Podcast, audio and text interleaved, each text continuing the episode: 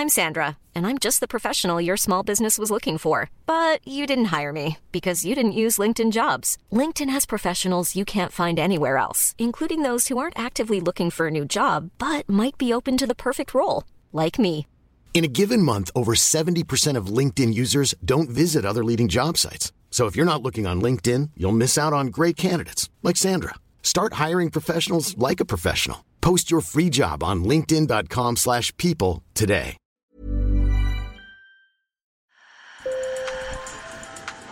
Bonjour. Hello. Hola. Marhaba. Sur le fil, Le podcast d'actu de l'AFP. des nouvelles choisies pour vous sur notre fil info. Ce dimanche 5 février, c'est la journée de prévention du suicide. L'un des outils clés du dispositif, c'est le numéro national d'écoute pour ceux qui souffrent, le 3114. La prévention, elle concerne aussi celles et ceux qui côtoient des personnes en souffrance. Que faire quand un proche nous dit qu'il en a marre, que la vie ne vaut pas la peine d'être vécue?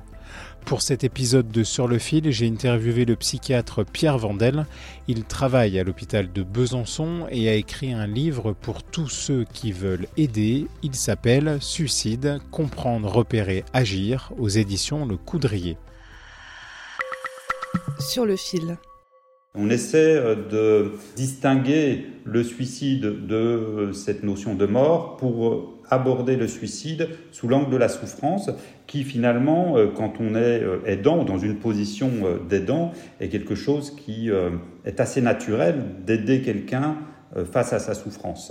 À notre échelle, comment peut-on agir? Je pense que dans un premier temps, il faut être sensibilisé aux signes de pouvoir se dire que euh, des modifications de comportement, des signes tels qu'un amaigrissement, une euh, diminution des activités, une perte d'appétit, un sommeil moins bon, euh, peut être le reflet d'un mal-être et donc d'une souffrance. Et déjà, cette première étape de repérer chez l'autre l'existence d'une souffrance est bah, la première démarche de prévention que tout un chacun peut faire.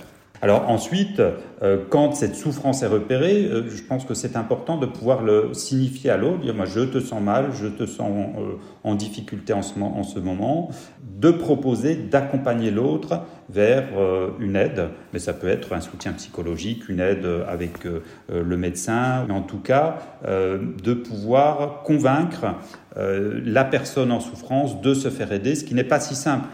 Parce qu'une personne en souffrance va être bloquée par ses émotions, peut euh, à la fois être demandeuse d'aide, mais avoir honte d'être dans cet état-là. Que diriez-vous par exemple à des individus qui euh, assez souvent reçoivent la parole de proches qui leur disent euh, assez fréquemment, euh, j'y pense, j'ai envie de me suicider ou ça ne va pas. Je pense qu'il faut, il faut le dire simplement, je te sens mal en ce moment, à nouveau comme je le disais tout à l'heure, euh, je te sens en difficulté, je te sens en souffrance, je te propose euh, de t'accompagner pour, pour, pour, te faire aider.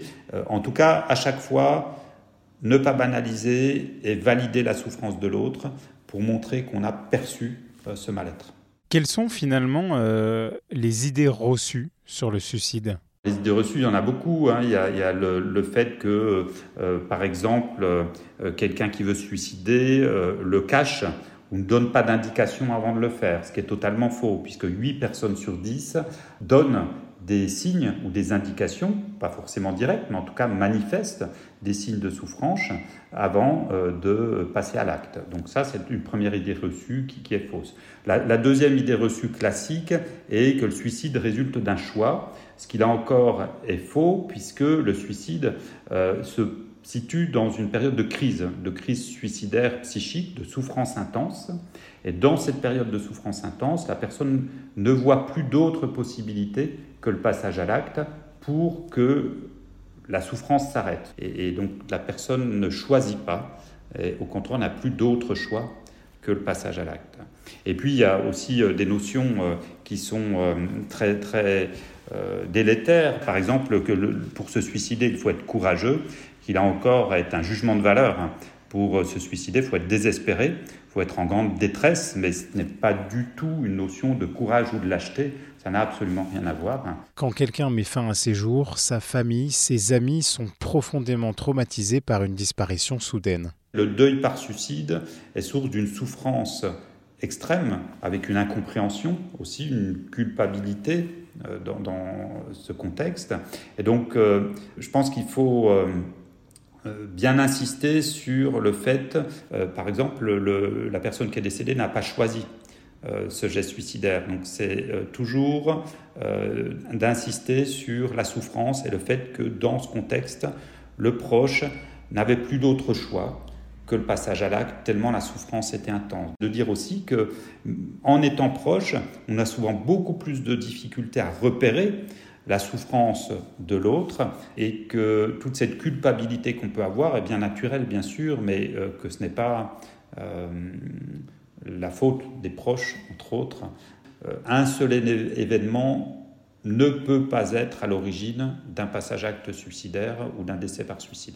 J'ai demandé à Pierre Vandel ce qu'il avait marqué ces derniers temps à l'hôpital. Plus de crises suicidaires euh, liées à l'isolement, euh, puisque le confinement a amplifié l'isolement, en particulier l'isolement social. et, donc générer un mal-être euh, plus, plus important. Et puis, ce qu'on voit aussi aux urgences, mais qui est euh, euh, validé hein, au, niveau, au niveau national et euh, la souffrance des jeunes avec euh, des passages aux urgences de jeunes de moins de 15 ans, ce qui était quand même peu fréquent auparavant. Chaque année en France, environ 9000 personnes mettent fin à leur jour. Notre pays présente l'un des taux de mortalité par suicide les plus élevés d'Europe. Le suicide est la première cause de mortalité chez les 25-34 ans et la deuxième chez les 15-24 ans après les accidents de la route. Ce sont des chiffres qui, qui pour lesquels ces programmes de prévention sont indispensables et nécessitent que chacun soit acteur à son niveau euh, pour euh, participer à la prévention au niveau national. Des formations de prévention au suicide existent en France. Le premier niveau, le niveau Sentinelle, est accessible à tous. Je vous laisse plus d'informations dans la description de cet épisode. Sur le fil revient lundi. Merci de nous avoir écoutés et si vous aimez notre podcast, laissez-nous 5 étoiles sur votre application préférée. Bon week-end. Hey, it's Danny Pellegrino from Everything Iconic. Ready to upgrade your style game without blowing your budget? Check out Quince. They've got all the good stuff, shirts and polos, activewear and fine leather goods all at 50 to 80% less than other high-end brands. And the best part? They're all about safe, ethical, and responsible manufacturing. Get that luxury vibe without the luxury price tag. Hit up quince.com slash upgrade for free shipping and 365-day returns on your next order. That's quince.com slash upgrade.